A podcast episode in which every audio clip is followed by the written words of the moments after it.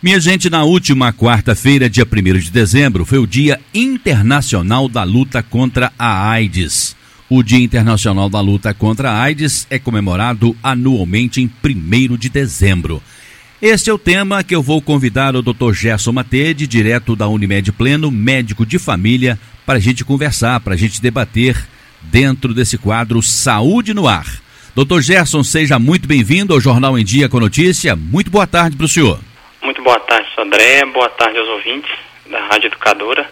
É um prazer enorme estarmos aqui novamente para falar um pouquinho sobre saúde. Esta introdução, doutor, até para dar o crédito, eu extraí aqui das datas comemorativas e está dizendo o Dia Internacional da Luta contra a AIDS é comemorado anualmente em 1 de dezembro.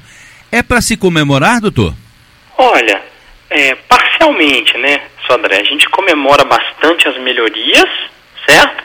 Mas ao mesmo tempo a gente está aí com uma pandemia que já dura 40 anos, né? Desde 1980, quando ela começou aí a, a atingir o mundo é, e chegando ao Brasil, inclusive.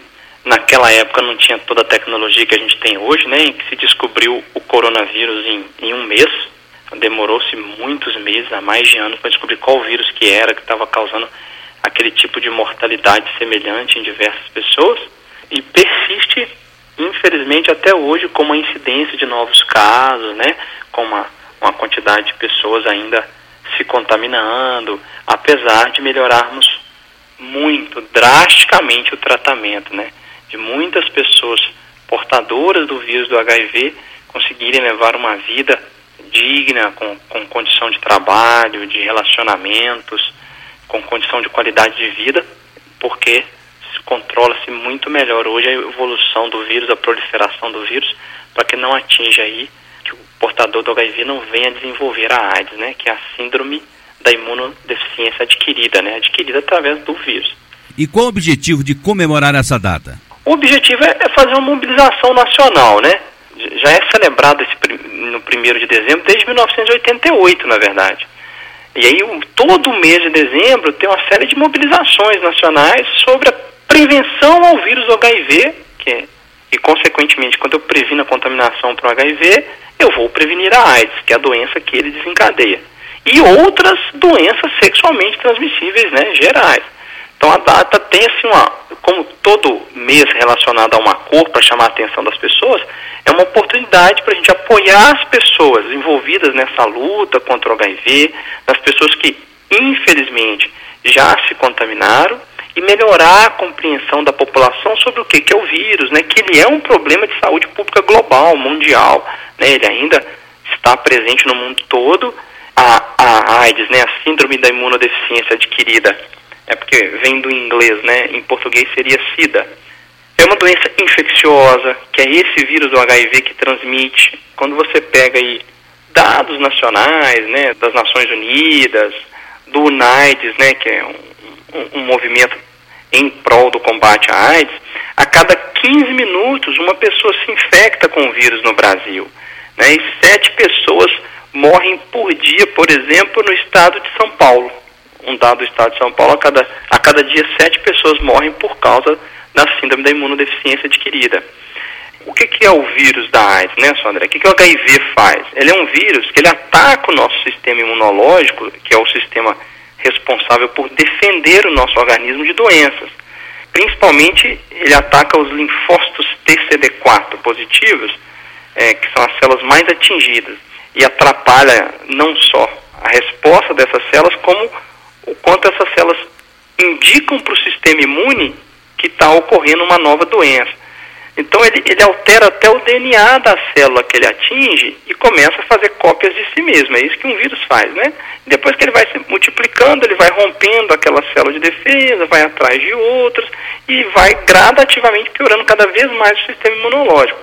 E aí o que faz a pessoa morrer né, no decorrer do tempo e, e adoecer é porque quando o sistema imunológico não está funcionando bem, em qualquer situação que, que ocorra imunossupressão, não só pela AIDS, é, a pessoa morre de outras infecções. Então a pessoa pega uma pneumonia e não consegue combater. Né? Às vezes uma infecção que seria simples, caso o sistema imune estivesse funcionando bem, se torna uma, uma infecção grave. um câncer que a pessoa estava desenvolvendo e que o sistema imunológico combateria aquela célula cancerosa, não combate. Às vezes a pessoa desenvolve um câncer e morre do câncer por uma funcionalidade inadequada do sistema imunológico. Né? Então, quando a gente, o objetivo do dezembro vermelho é exatamente conscientizar todo mundo, né, é, a respeito dessas infecções sexualmente transmissíveis gerais, não só o HIV/AIDS, como hepatite B, hepatite C, as hepatites virais, né, a sífilis, né, que é uma doença bacteriana, o herpes genital, que é outra doença viral, a, a gonorreia, a clamídia, né, que são, são doenças é, bacterianas, em que a gente vai fazer o tratamento daquela pessoa para que ela possa é, não transmitir adiante, não desenvolver os problemas que cada doença sexualmente transmissível tem as suas peculiaridades, cada uma delas, delas vai ter as suas, as suas consequências.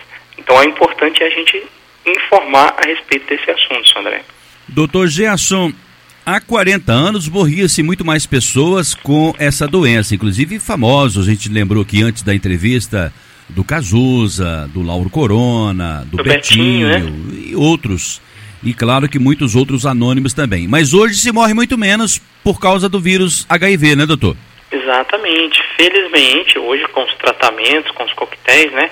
Claro, infelizmente com alguns efeitos colaterais, toda a dificuldade é, para se ingerir um volume de medicações maior, mas hoje a gente tem todo o tratamento, todo gratuito pelo Sistema Único de Saúde, né? O SUS que administra todo o tratamento do portador de HIV no Brasil. Hoje, no Brasil, 92% das pessoas, segundo o Ministério da Saúde, das pessoas em tratamento já atingiram um estágio do vírus estar indetectável no organismo. Ou seja, de cada 100 pessoas tomando remédio, 92 estão respondendo muito bem, então, ou seja, essa pessoa não transmite o vírus adiante, ela consegue manter qualidade de vida, inclusive com, às vezes, com relação sexual, sem contaminar o parceiro, porque ela está tratando e está acompanhando mensalmente, trimensalmente, e o vírus está indetectável no organismo dela. Está controlando essa multiplicação desse vírus, então ele não está multiplicando, indo de uma célula para outra e atrapalhando o sistema de defesa. Então, essa pessoa, quando ela tem a relação sexual, lembrando, só André, que relação sexual é, é relação sexual vaginal, oral ou anal. Em todas essas situações, as, as doenças sexualmente transmissíveis podem ser transmitidas se não houver o uso do preservativo masculino, a camisinha masculina, ou do preservativo feminino, a camisinha feminina, certo? Porque aí a transmissão vai de uma pessoa para outra. Então, com um tratamento adequado, é, 92% das pessoas têm respondido ao tratamento, então não só essas pessoas não transmitem, como elas também não vão desenvolver doença e não vão morrer, vão viver muito mais, muito mais anos de vida.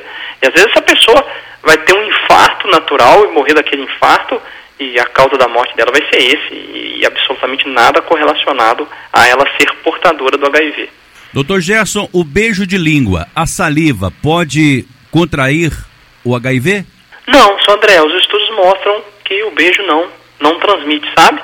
Pode adquirir um herpes labial ou outra coisa, mas o HIV não.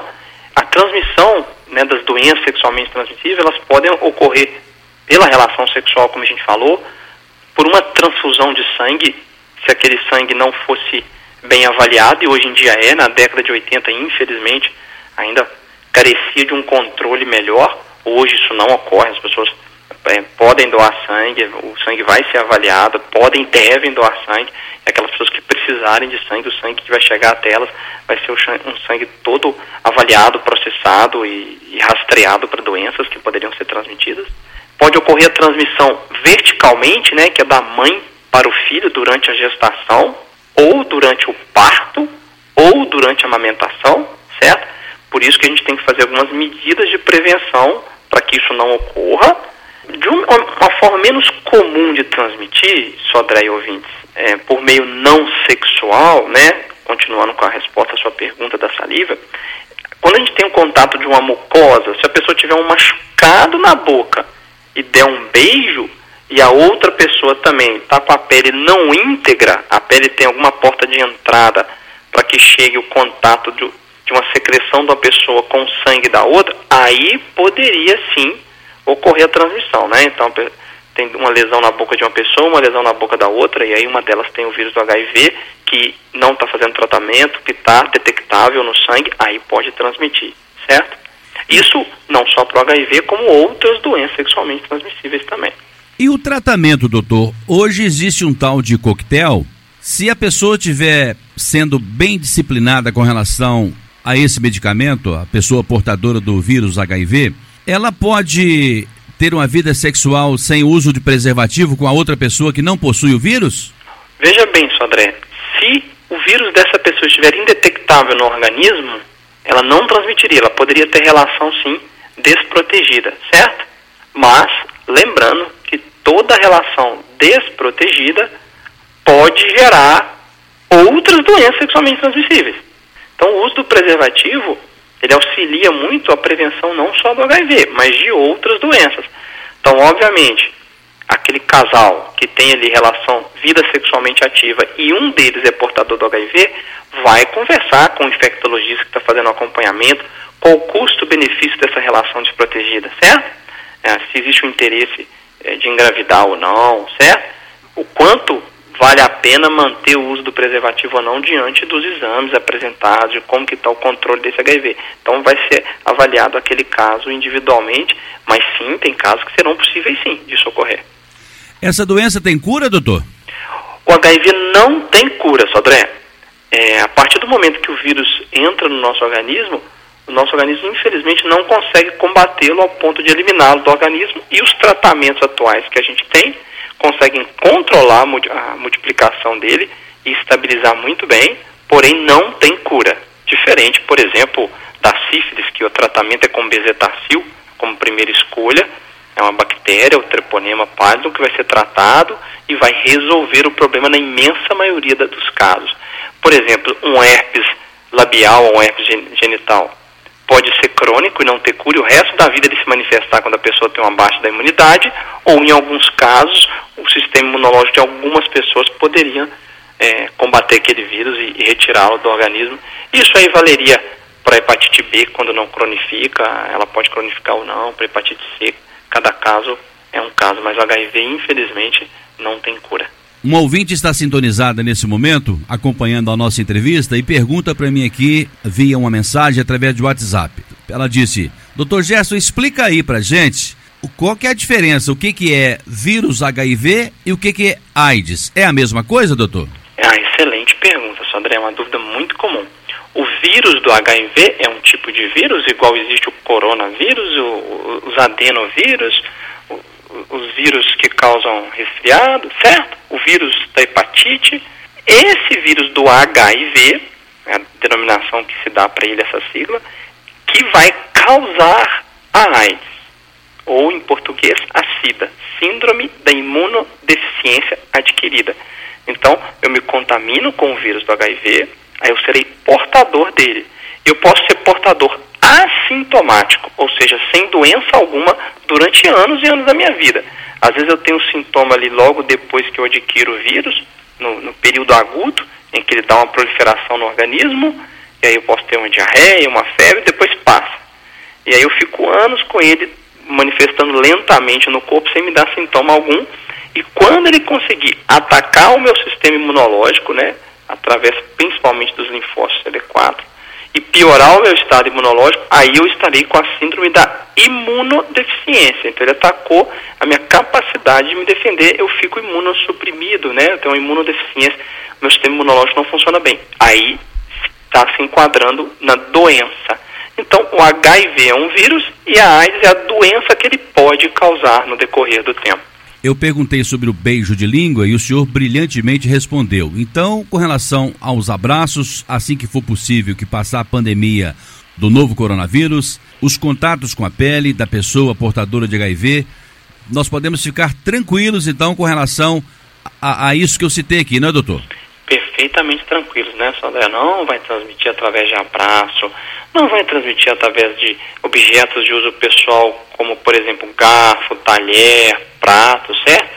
A gente orienta, por exemplo, a tomar cuidado é, com objetos que possam ser cortantes. Então, se a pessoa usa uma seringa, ela não, tem, tem que usar uma seringa descartável, não pode ser compartilhada. Não pode compartilhar, por exemplo, às vezes um alicate de unha, porque vai machucar, né? É, inclusive, um alicate de unha, ele é um, um, um inimigo da saúde da unha, né? Porque tirar a famosa cutícula, que é uma camada que une a unha à, à pele, vai atrapalhar a proteção da unha, ela é, um, ela é para proteção, então aumenta a chance da pessoa ter alguma infecção local. E aí, quando eu uso objetos cortantes de uso pessoal, que poderia causar sangramento e transmitir de uma pessoa para outra, é um risco. Agora, abraço, o beijo, o carinho, compartilhar copo, talher, isso não é problema algum, não vai transmitir o HIV. Você pode transmitir um resfriado, você pode transmitir outra coisa, como a gente viu agora na, no período da, pandemia do coronavírus, a gente aprendeu, as pessoas aprenderam, né? Muito sobre a contaminação, mas não em relação ao HIV. Brilhantemente também, o senhor já falou como se contrai, doutor, mas eu queria que o senhor repetisse, por favor, como se contrai o vírus da AIDS e também como são os primeiros sintomas. Certo, Sodré. É, a gente adquire o HIV principalmente pelo contato sexual, certo? Hoje em dia é muito improvável adquirir, por exemplo, pela transfusão sanguínea, visto que os sangues são muito bem testados para diversas doenças que são transmitidas através do sangue. Ah, então, contato sexual, seja sexo oral, sexo anal ou sexo vaginal, qualquer um deles pode transmitir. A outra forma é por via que a gente chama vertical, da mãe para o filho, seja durante a gestação, infelizmente pode passar pela placenta, menos comum, tá? Muito menos comum, ou durante o parto, certo? Ou até durante a amamentação. Infelizmente, a mãe portadora de HIV, isso é uma contraindicação à amamentação. Infelizmente, porque a gente sabe que a amamentação é fundamental para as crianças até os seis meses, pelo menos, né? De preferência até os dois anos. Então, essas são as principais formas. Ah, obviamente, o uso de objetos contaminados, né, de uso pessoal, cortante, seja uma, uma seringa, um bisturi cirúrgico, por isso que é tudo descartável, né, para não ter o risco de uma pessoa contaminar a outra.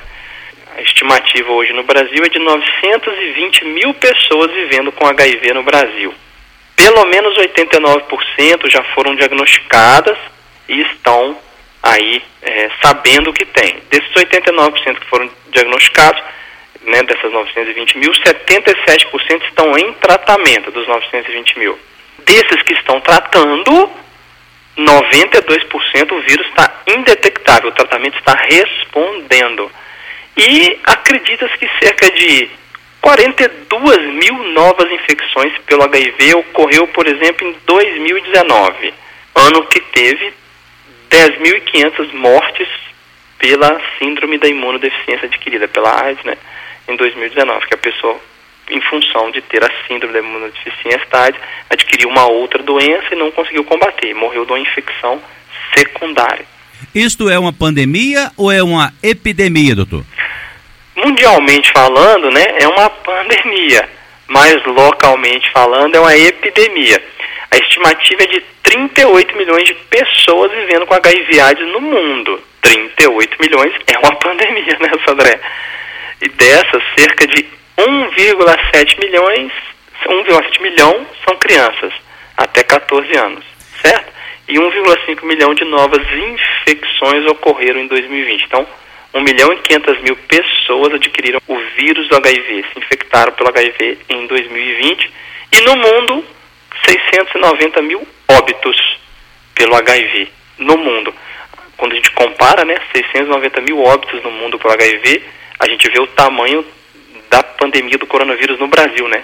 Só no Brasil matou mais de 600 mil, né? Infelizmente. Você vê que realmente é uma pandemia que nos assustou mais o da, o da HIV, como tem esse processo mais lento, tende aí 40 anos de epidemia, tende a, a, as pessoas relaxarem mais, se importarem menos e esquecerem dos icônicos, das pessoas icônicas que infelizmente faleceram, né, que eram representantes brasileiros, assim, nacionalmente conhecidos, e aí se falava mais no assunto. Como felizmente hoje em dia a mortalidade reduziu drasticamente, as pessoas às vezes se atentam menos e se protegem menos. Eu, por telefone, estou conversando com o médico de família, Dr. Gerson Matede, direto da Unimed Pleno, com o nosso quadro todos os sábados aqui no Jornal em Dia com Notícia, Saúde no Ar. E hoje o tema abordado é o Dia Internacional da Luta contra a AIDS, que foi lembrado e comemorado na última quarta-feira, dia 1 de dezembro. Doutor Gerson, vacina contra o HIV não tem, mas tem vacinas diversas que podem também ajudar na manutenção da nossa saúde e proteger mais o nosso organismo para enfrentar algumas adversidades que poderão pintar nas próximas horas, nos próximos dias, meses e anos, não é, doutor? Perfeitamente, Sodré. Infelizmente ainda a gente não tem a, uma vacina contra o HIV. Inclusive um vírus que se usa muito na pesquisa para vacina é o próprio coronavírus, né? Por característica dele. É, existem, inclusive, vacinas sendo testadas no mundo, quem que se utiliza aí essa associação de vírus para tentar achar uma vacina que seja realmente eficaz contra o HIV, ainda não tem. Contamos que, que no futuro isso ocorra, mas tem hoje né, a vacina para hepatite A, para hepatite B, a vacina contra o HPV, que é uma doença sexualmente transmissível, né? É, é importante, além de se vacinar, discutir com, com o parceiro, né, com a parceira, com a parceira, sobre a testagem, né, para HIV e as outras doenças sexualmente transmissíveis, né, hepatite B, hepatite C, sífilis, HTLV, dependendo da situação. Então testar, e se for possível testar regularmente, né? Imagina, se eu tenho uma exposição sexual, tem vários parceiros, várias parceiras, tem que testar e para poder buscar um tratamento. Imagina, né? Tem, tem todo o recurso tem que ser utilizado.